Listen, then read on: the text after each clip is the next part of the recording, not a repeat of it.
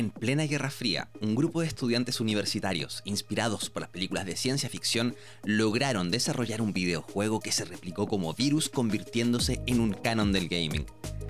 Te doy la bienvenida a Crónicas del Pixel. Soy Papa Midnight y te invito a tomar un DeLorean mental para trasladarnos a 1962, específicamente al MIT, al Instituto Tecnológico de Massachusetts, donde un equipo de estudiantes liderado por Steve Russell idearon lo que muchos consideran el primer videojuego de la historia, Space War.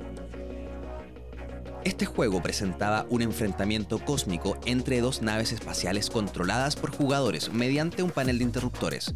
Un hito tecnológico, ya que se desarrolló en la DEC PDP-1, una de las primeras computadoras de tiempo compartido.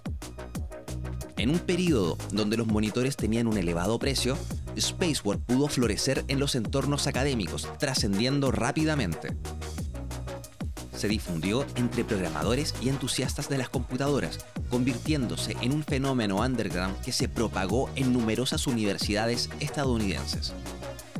Cabe destacar que Spacewar no fue un título comercial masivo, pero no así su impacto.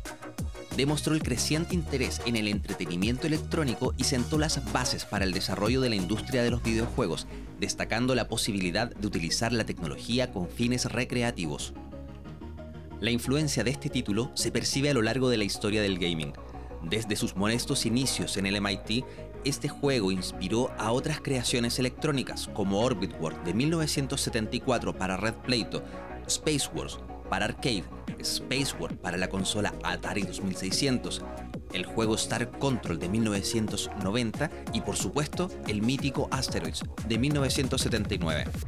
Más importante aún, sentó las bases para la competencia entre personas a través de dispositivos electrónicos. Los esports, sin querer, también daban sus primeros pasos en esos entornos universitarios. Pero todo eso te lo contaré en otra ocasión.